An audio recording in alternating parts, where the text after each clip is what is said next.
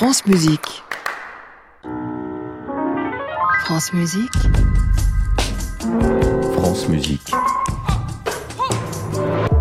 Vous allez là, do, ré. Et maintenant, Génération France Musique par Jean-Baptiste Urbain. Bonjour Jean-Baptiste. Bonjour, bonjour à tous, amis du petit déjeuner. Ce matin, nous allons nous promener entre les États-Unis à Chicago, Grenoble en Isère, sur une péniche également, dans un hôpital où entre la musique. Génération France Musique, c'est un coup de projecteur tous les samedis matin sur l'enseignement de la musique, la pédagogie, la transmission, mais aussi des coups de projecteur sur de jeunes et brillants musiciens. C'est le cas de Camille Thomas, la violoncelliste française a eu 30 ans cette année. L'année prochaine, elle va la commencer avec un concert à Paris. Salle Corto, ce sera le 9 janvier. Son dernier disque est sorti chez Deutsche Grammophon et on y trouve ceci.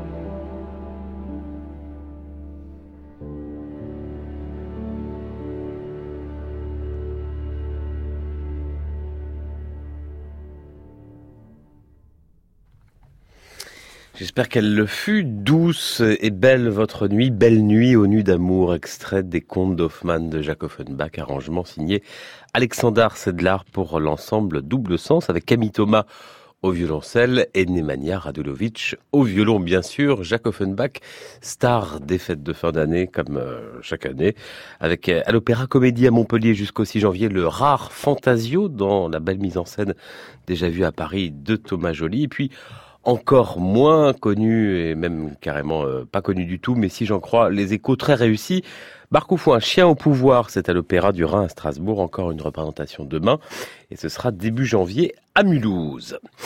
Elle s'appelle Hélène Tisman, c'est une pianiste discrète, élève de Pierre-Laurent Aymar au CNSM de Paris, ancienne élève discrète mais qui tisse peu à peu une belle carrière de musicienne, qu'il s'agisse de son dernier disque Ravel, de son prochain disque annoncé pour 2019 consacré à Jean-Sébastien Bach ou de concerts lecture comme celui qu'elle donne demain à Chartres, croisement entre Debussy et Edgar Allan Poe avec en récitant Damien Luce, Eden Tisman qui il y a quelques années avait enregistré la musique de Chopin avec beaucoup de délicatesse entre abandon et passion.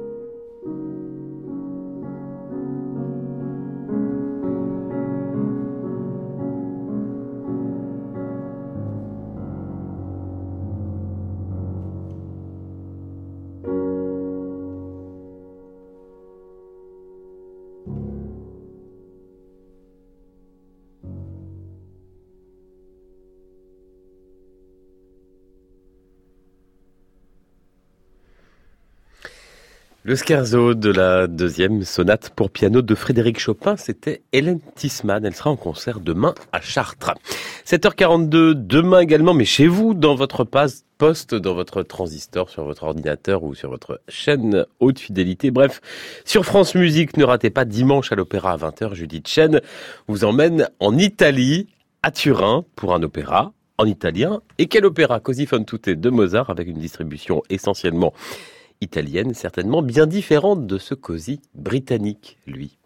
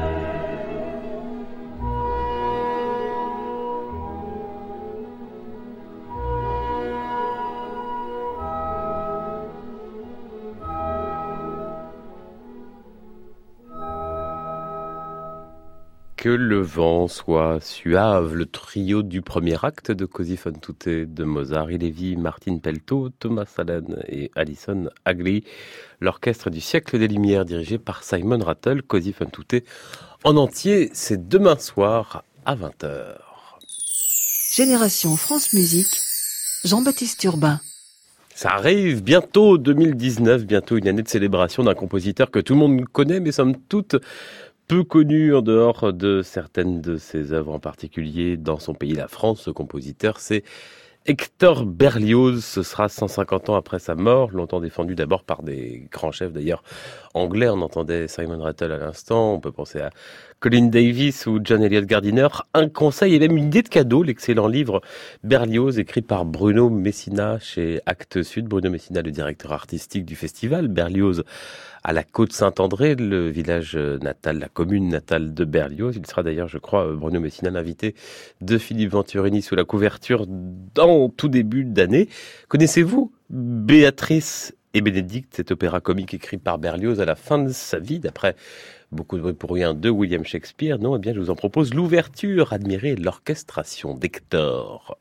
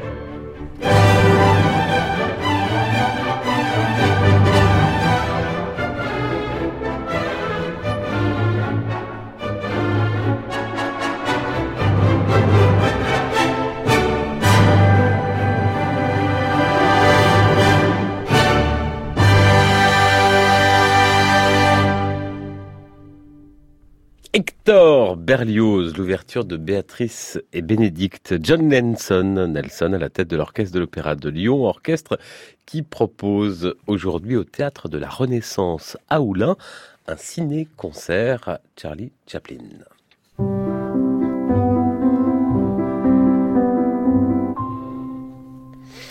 7h56, c'est l'heure de jouer et à quelques jours de Noël, nous avons pour vous un très très beau cadeau. C'est le coffret du Ballet Royal de la Nuit, trois disques et un DVD.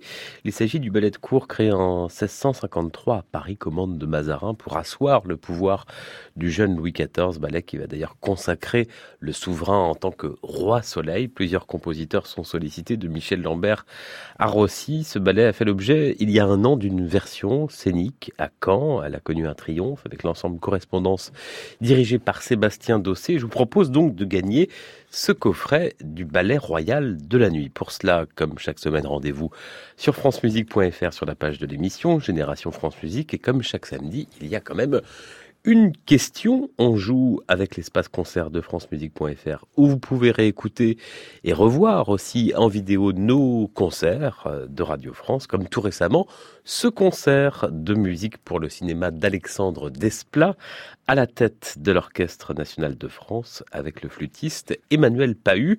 Au programme notamment cette musique. Musique de quel film? Réponse sur francemusique.fr.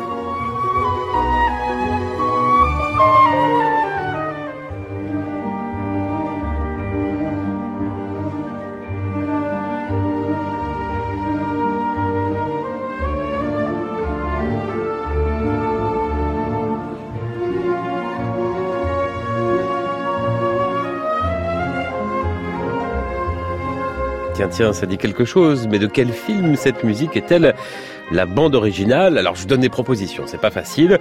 S'agit-il de La jeune fille à la perle, de La forme de l'eau ou du discours d'un roi? La jeune fille à la perle, La forme de l'eau, le discours d'un roi, une réponse par participation, votre réponse sur francemusique.fr pour gagner le coffret en édition de luxe, s'il vous plaît, du Ballet Royal de la Nuit avec l'ensemble correspondance de Sébastien Dossé. Faites vos jeux et à tout de suite.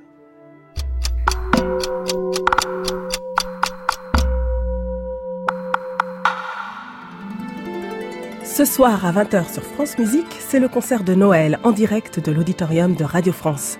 Une soirée baroque et classique qui nous emmène à Venise avec les concertos pour mandoline de Vivaldi, puis en Autriche avec le jeune Mozart et ses œuvres sacrées. Le tout par le chœur et l'orchestre philharmonique de Radio France sous la direction de Rinaldo Alessandrini. Un vrai cadeau de Noël sur France Musique et en vidéo sur francemusique.fr. cette semaine, je vous propose dans le Classic Club une grande série de rediffusions. Enfin, notre best-of à nous. Toutes les émissions qu'on a eu envie de réentendre avec Mariana Flores, Peter Sellars, Miguel da Silva, Rinaldo Alessandrini ou encore des lives, le King Singers, le Sirba, l'ensemble Clément Jeannequin. C'est Noël dans le Classic Club sur France Musique et sur francemusique.fr.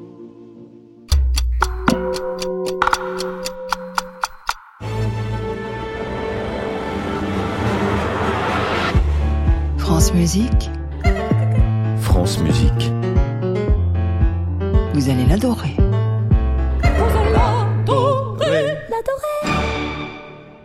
Bienvenue si vous nous rejoignez. Il est 8h et Lionel Esparza le disait à l'instant, Noël arrive.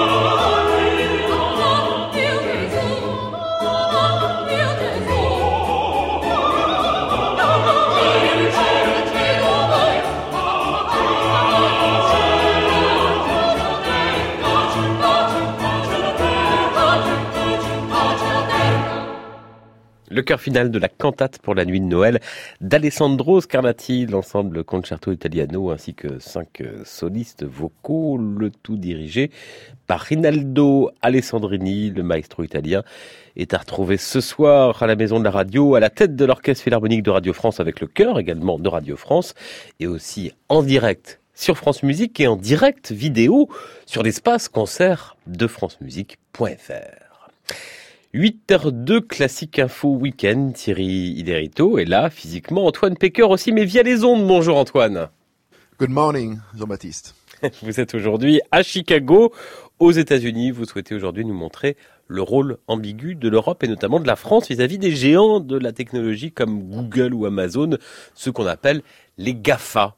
Le hasard, Jean-Baptiste, veut qu'au même moment, il y ait effectivement le débat autour de la directive européenne sur le droit d'auteur et d'un autre côté, le lancement en France du Pass Culture, des signaux complètement contradictoires à l'égard des géants américains de la tech, les deux sur le terrain culturel. Alors on commence avec la directive droit d'auteur, elle consiste à améliorer les revenus des auteurs par les géants du numérique. il y a effectivement beaucoup à faire. Le texte a déjà été validé par le Parlement européen et il est maintenant en discussion au niveau du trilogue, c'est-à-dire le Parlement, la Commission et le Conseil. C'est maintenant que tout se joue et c'est pour cela que Google et Facebook lancent une campagne intensive envers les internautes pour dire qu'ils risquent de ne plus pouvoir voir leur contenu si la directive passe, sans compter le lobbying direct auprès des politiques. C'est une atteinte à la démocratie. C'est ce que nous a dit Jean-Noël Tron, le directeur de la société de droit d'auteur SACEM, très actif sur ce terrain.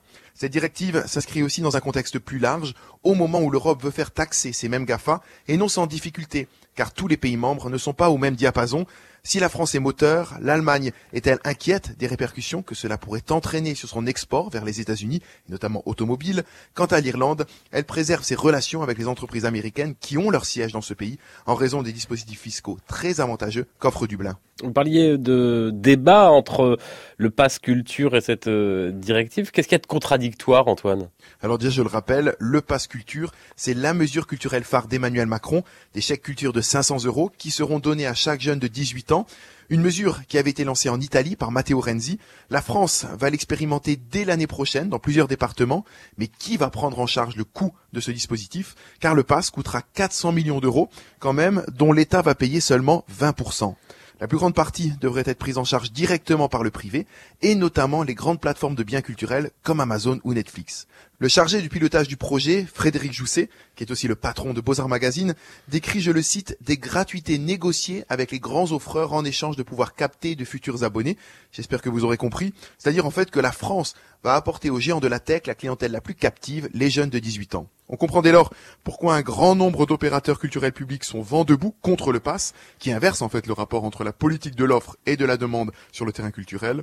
Vous le voyez, la France veut d'un côté taxer les géants du numérique et de l'autre lui offre sur un plateau sa jeune génération.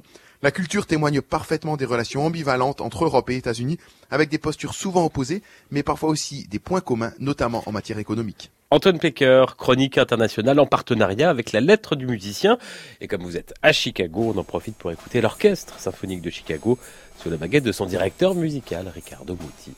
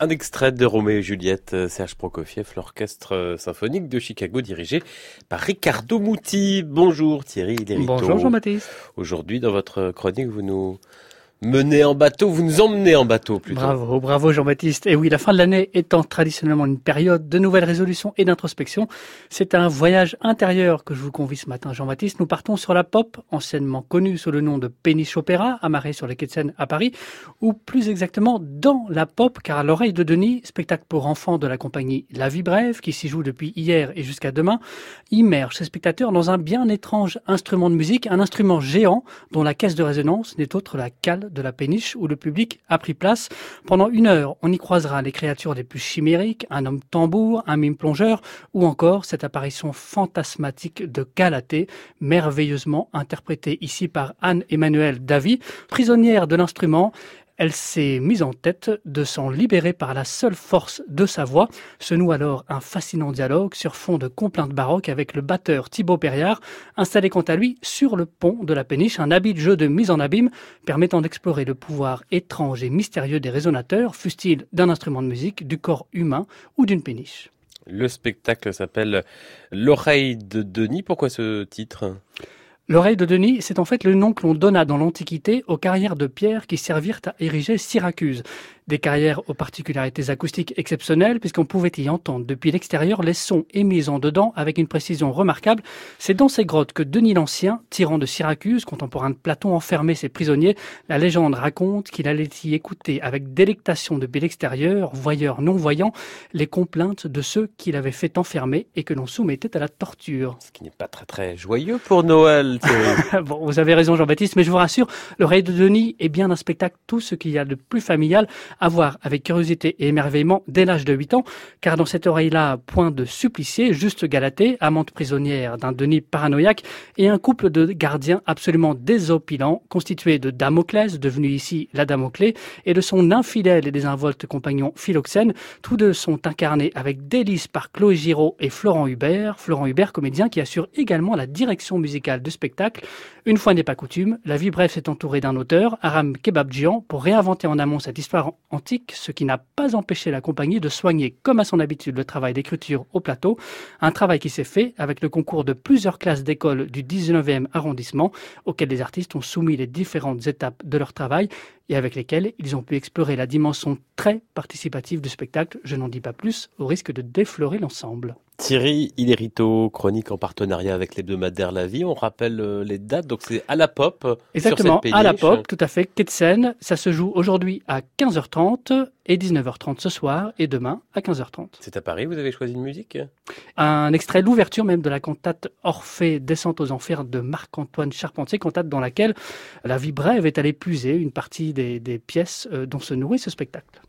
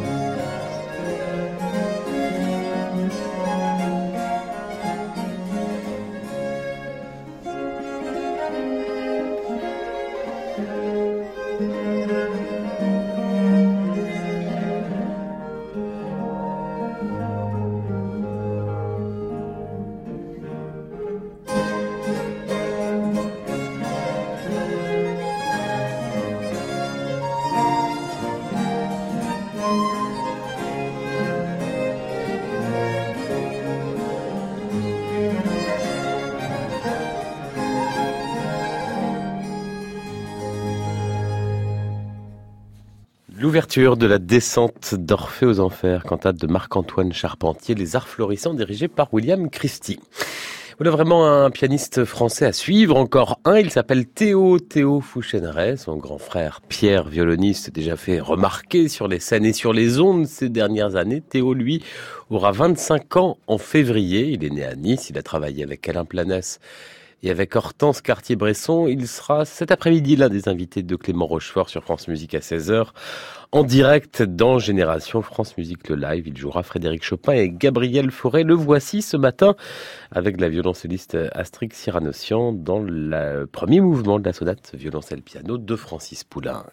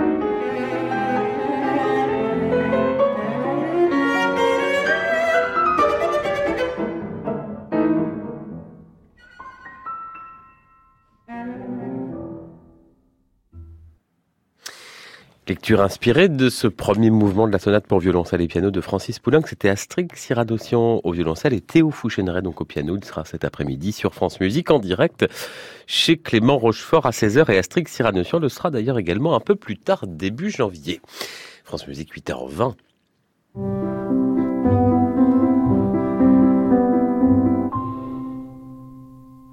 Musique en région, nous partons en Isère ce matin à Grenoble, en duplex de France Bleu, Isère, avec Patrick Souillot. Bonjour maestro. Bonjour. Chef d'orchestre, et notamment depuis près de 30 ans, de l'Orchestre symphonique universitaire de Grenoble, également de l'Orchestre symphonique d'Eskişehir en Turquie. J'ai bien prononcé, c'est bon? Absolument, formidable. La présentation d'abord, comment cet orchestre de Grenoble fonctionne-t-il à l'année avec une saison? Il y a des étudiants et des actifs, des retraités, c'est équilibré? Alors c'est c'est pas équilibré, il y a plus de jeunes que que d'actifs ah. ou de retraités, mais l'idée c'est effectivement d'avoir un orchestre tout à fait ouvert. D'abord, c'est un orchestre amateur, étudiant euh, de par sa, sa nature puisqu'il il accueille tous les étudiants qui le veulent du, sur le campus.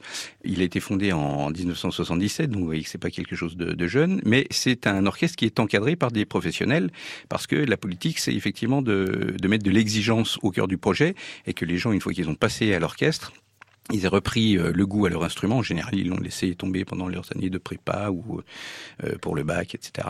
Et l'idée, c'est de les remettre à la musique. On est dans un pays assez euh, paradoxal, c'est-à-dire qu'on met beaucoup d'argent dans les conservatoires pour former des musiciens, avec des professeurs en général formidables. Et puis tout ce savoir, malheureusement, se délite et n'est pas utilisé collectivement, en tout cas pas pour le bien collectif. D'où l'idée de valoriser ça quand ils reprennent des études. Avec une saison artistique à l'année, oui, une saison que j'essaie de diversifier. Euh, par exemple, cette année, euh, on a commencé par un programme de chansons françaises symphoniques. Ça va de Boris Vian à Calogero. Donc c'est un, c'est un langage musical en même temps très symphonique, en même temps euh, sur de sur de la musique esthétiquement euh, plus plus moderne. Le deuxième trimestre chez nous est consacré à l'opéra puisque nous travaillons euh, avec la Fabrique Opéra. On va y venir dans un instant. Voilà, voilà. Et puis le troisième trimestre, pour l'instant, il est consacré à des lauréats d'un concours qu'on a installé il y a deux ans qui s'appelle Talent classique, qui est un, un, un concours régional qui est soutenu par les caisses des dépôts et consignations, et qui a euh, cette particularité d'être ouvert à tous les instruments de l'orchestre, euh, sans limite d'âge, euh, de 10 à 25 ans. L'idée, c'est de reconnaître les talents de demain, quel que soit leur niveau d'avancement dans, leur, dans leurs études. Votre orchestre symphonique, Patrick Souillot, assure la partie musicale des opéras de la Fabrique Opéra. C'est un peu votre bébé. C'est quoi cette Fabrique Opéra Grenoble? C'est quoi sa philosophie, son esprit? Ah, la philosophie, c'est toujours la même. C'est-à-dire comment on fait pour euh, créer et renouveler le public euh, de demain? L'idée, c'est de faire participer des jeunes euh, à l'opéra.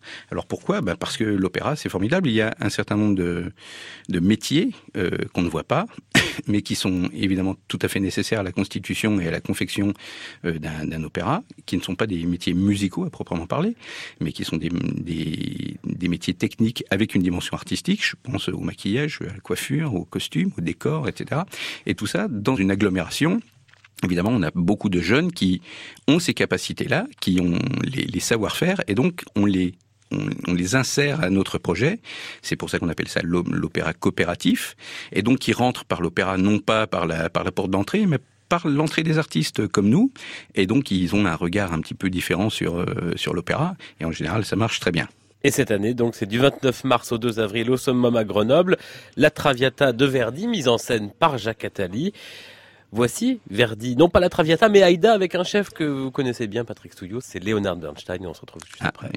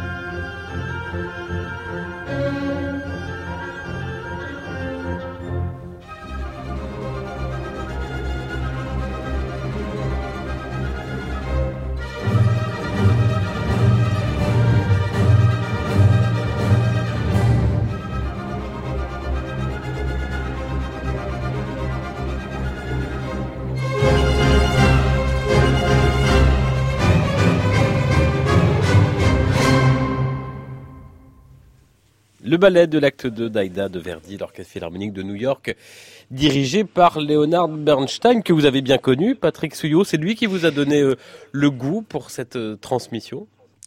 En fait, je ne le savais pas et plus je réfléchis à, mon parcours et à ce que ce que j'ai fait et la chance euh, incroyable que j'ai que j'ai eu de rencontrer Leonard Bernstein, euh, oui, je me dis que ça faisait partie des, points qui, nous réunissaient, évidemment euh, sans que je le sache. Et puis c'est, très très drôle parce que quand j'étais assistant avec lui, il m'a tout de suite dit, mais tu sais, tu as, il faut que tu diriges au théâtre. Alors que moi, mon ambition première était justement de de, de, de pas faire trop d'opéra. J'étais pas un fou d'opéra à cette époque-là, pour rien vous cacher. Moi, je voulais faire du symphonique, euh, voilà, je voulais faire les Strauss, etc. Enfin, vraiment de, les, les grosses, les grosses Bertha, comme, comme on appelle ça. Bon, il avait un flair évidemment étonnant et c'est pas c'est pas pour rien que maintenant je fais de l'opéra. Donc il a vu il a vu clair euh, largement avant moi et voilà, je le remercierai jamais assez pour tout ce qu'il a fait euh, pour moi, tout ce qu'il a transmis.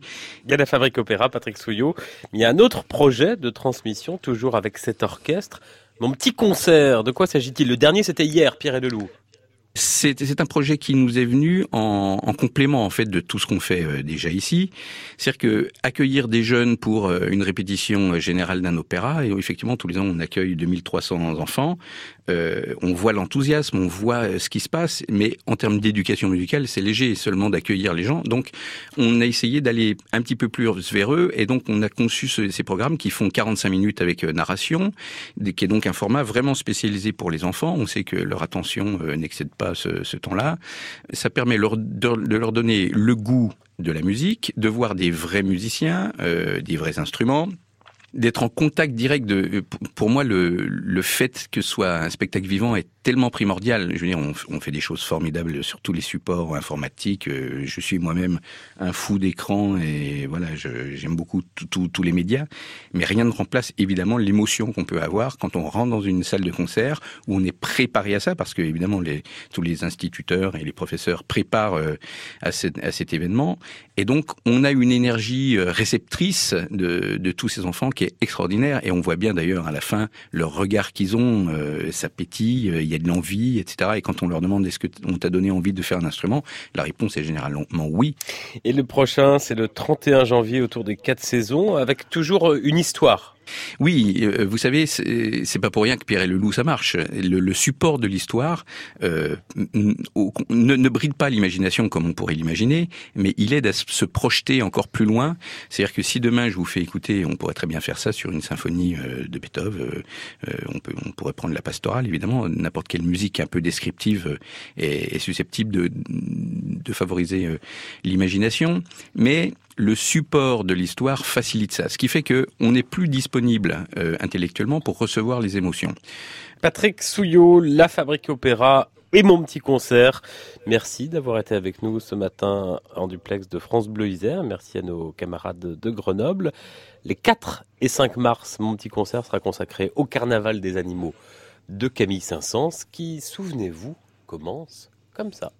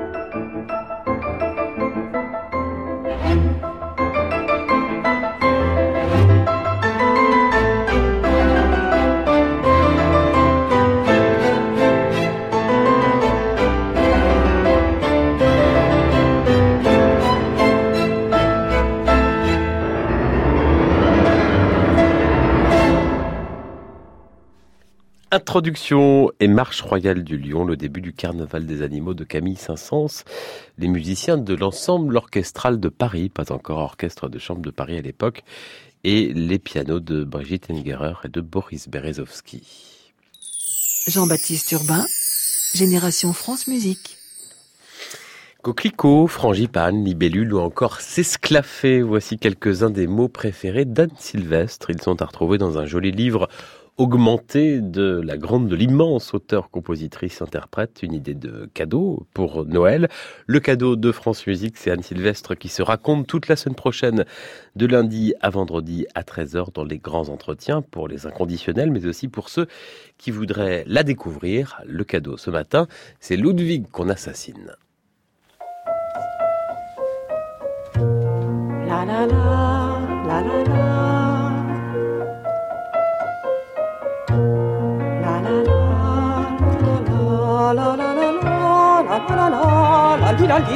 La, la. Ma voisine ne sait jouer que ça, gna gna gna, gna gna gna. Du matin au soir, il n'y en a, la la la, la la la. Que pour Élise, et supposons que je lui dise à ma façon. Depuis le temps que tu entends ça, gna gna gna, gna gna gna, est-ce que ça ne te saoule pas, la la la, la la la.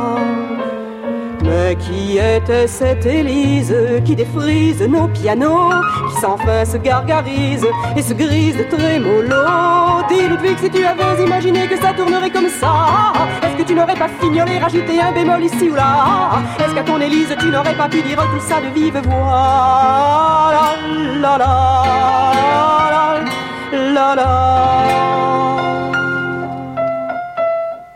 Comment croire qu'Élise écoutait sans arrêt, sans arrêt Ce machin qui vraiment ne me fait pas marrer, pas marrer Oui mais Élise, elle aimait ça qu'on lui redise blablabla bla bla.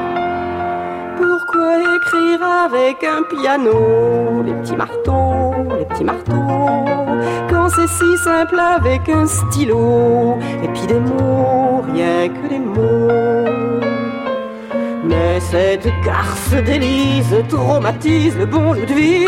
S'il envoie ses grosses bises et le lève en musique. Ah si seulement elle avait pu se taper le facteur On n'aurait pas eu à se farcir tous ces doubles soupirs et tous ces ne m'oubliez pas. Ah, ah, S'il avait pensé à lui téléphoner On n'aurait pas écopé ça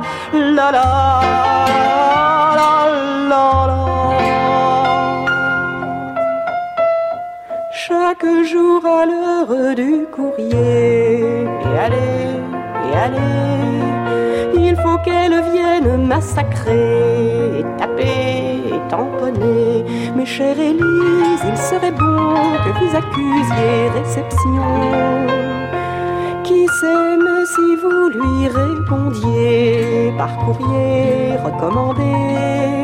Elle pourrait apprendre par cœur enfin le gai laboureur. Je sais, je sais que je m'en lasserai, mais ça la la, mais ça la la, mais ça me changerait. Lettre ouverte à Élise, Anne Sylvestre en 1973. Les grands entretiens d'Anne Sylvestre, c'est la semaine prochaine à 13h sur France Musique. Patrick Burgan, David Udry, Christophe Maratka, Jules Maton, Florentine Mulzan et Gérard Pesson, tels sont les six sélectionnés du Grand Prix lycéen des compositeurs 2019. Les élèves des classes retenues vont écouter, vont discuter, vont rencontrer aussi les musiciens pour désigner l'heureux élu. L'an dernier, c'est Jean-Baptiste Robin qui avait été lauréat et en 2017, un musicien d'abord connu pour sa carrière de jazzman, Baptiste Trottignon, son concerto pour piano avait séduit les lycéens. Voici un extrait.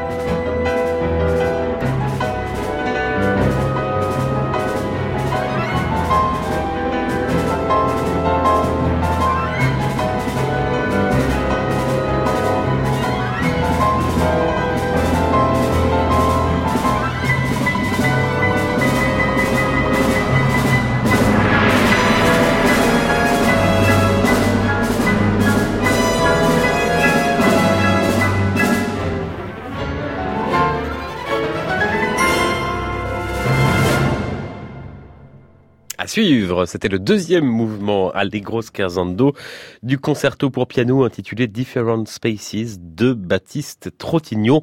Nicolas Angelich au piano, l'orchestre national de Bordeaux-Aquitaine dirigé par Paul Daniel. Je vous signale d'ailleurs que Nicolas Angelich a accordé à France Musique la semaine dernière des grands entretiens, un régal. Vous pouvez les réécouter sur francemusique.fr. 8h43.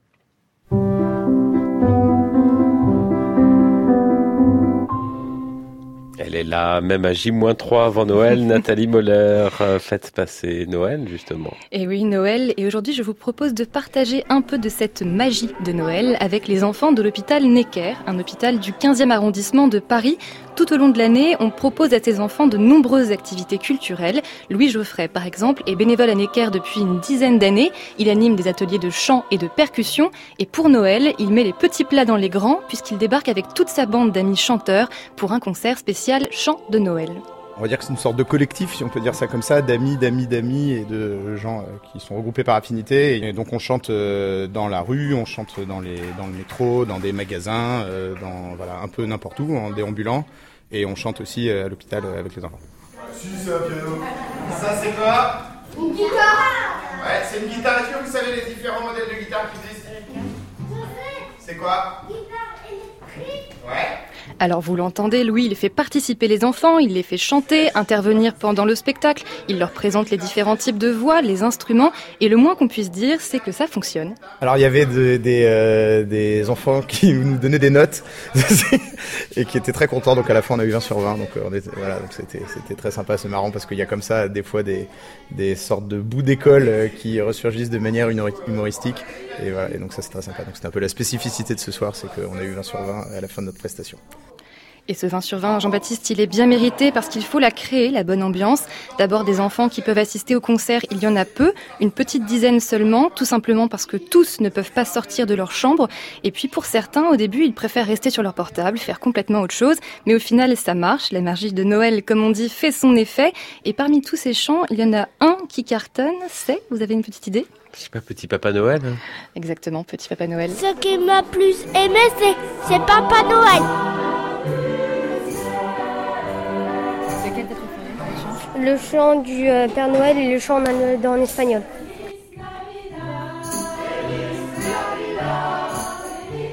Le plus important, c'est pas la justesse, euh, c'est l'amour qu'on a donné. Donc euh, ça, c'est très important pour nous. On, le- on- on insiste euh, très fortement sur ce- cette notion-là. Ce mot de la fin, c'était celui de Maïté, traductrice de métier et qui fait partie à ces heures perdues de cette joyeuse chorale. Maïté, Louis et les autres, vous les croiserez peut-être ces prochains jours dans le métro, dans la rue ou dans les grands magasins, avec leur partition et leur bonnet de Noël, bien sûr. En tout cas, si on habite à Paris, merci Nathalie Moller. Reportage à retrouver aussi sur francemusique.fr, le premier site francophone dédié à la musique classique.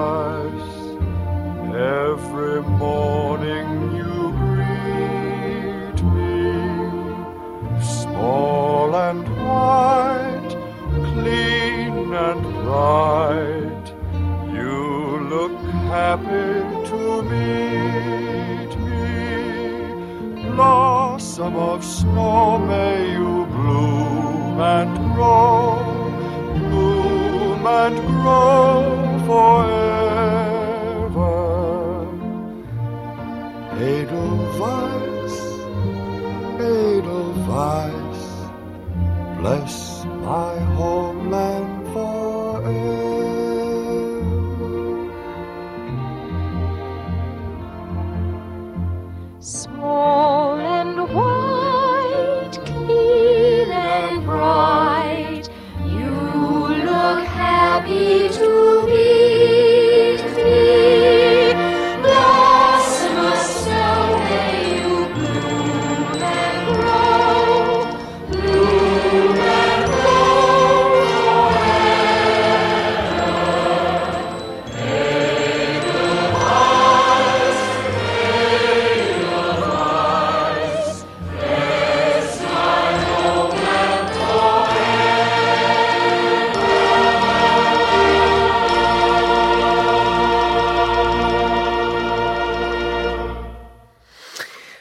des plus belles voix, des plus pures du cinéma et du théâtre musical, Julie Andrews avec Christopher Plummer, extrait de la bande originale de La Mélodie du Bonheur, The Sound of Music, musique de Richard Rogers et Oscar Hammerstein, film de Robert Wilde. Julie Andrews également, Mary Poppins pour l'éternité, malgré la suite qui vient de sortir en salle avec la charmante Emily Blunt. Et c'est pour cette raison que Thierry Jousse, fan de Mary Poppins, a la bonne idée de consacrer son ciné tempo tout à l'heure à 13h à la divine Julie Andrews.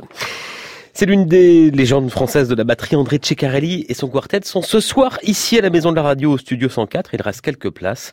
Avec lui, Sylvain Luc à la guitare, Thomas Bramery à la contrebasse et Stéphane Belmondo à la trompette. Il y a 20 ans, en 1998, avec son ami l'harmoniciste Toots Stillmans et quelques choristes aussi, André Ceccarelli revisitait l'une des grandes pages pour piano et orchestre du XXe siècle. Voilà ce que ça donnait.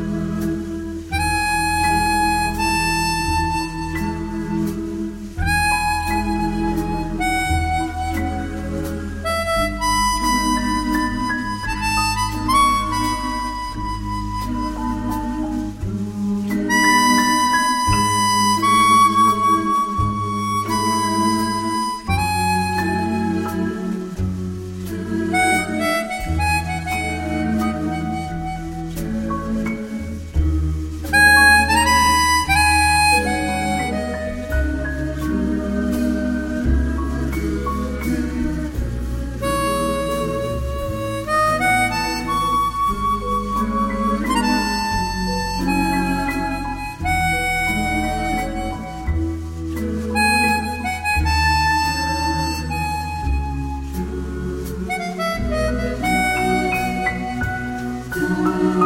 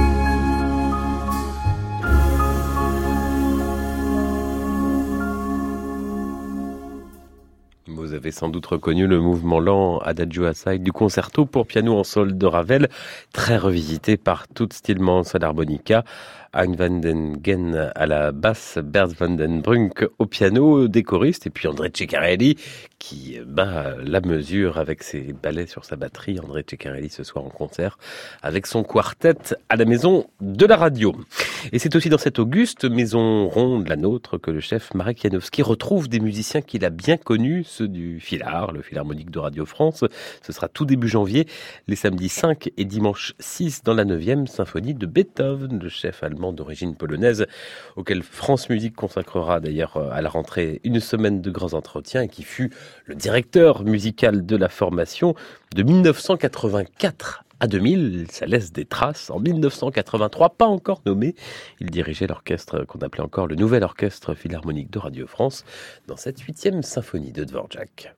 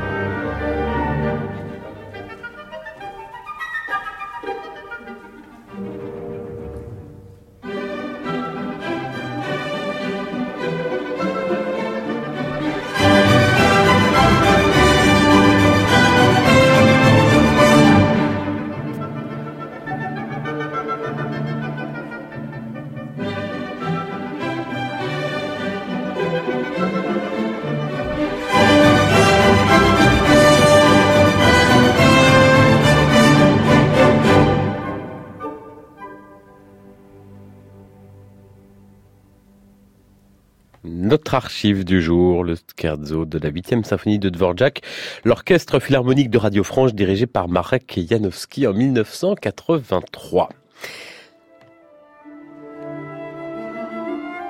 La jeune fille à la perle, musique d'Alexandre Desplat, c'était la bonne réponse à notre jeu. Bravo à nos gagnants. Vous avez été très très nombreux à participer. Certains d'entre vous remporteront le coffret du Ballet Royal de la Nuit avec l'ensemble correspondance de Sébastien Dossé. Et ce, après tirage au sort des mains blanches de, Marie Ferdinand qui a préparé cette émission avec Pierre Tessier. Merci également aux mains de José Bernays, de Jean-Paul Lafavergès et de Laurent Lefrançois. Gabriel Olivera Guyon arrive tout de suite à réécouter sur francemusique.fr.